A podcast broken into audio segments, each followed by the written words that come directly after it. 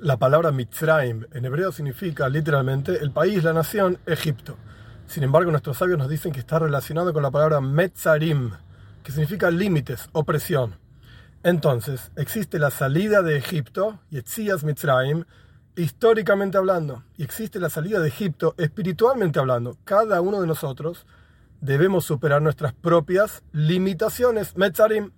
Pero hay una diferencia. La salida de Egipto histórica fue a través de destruir Egipto, con las plagas, etc.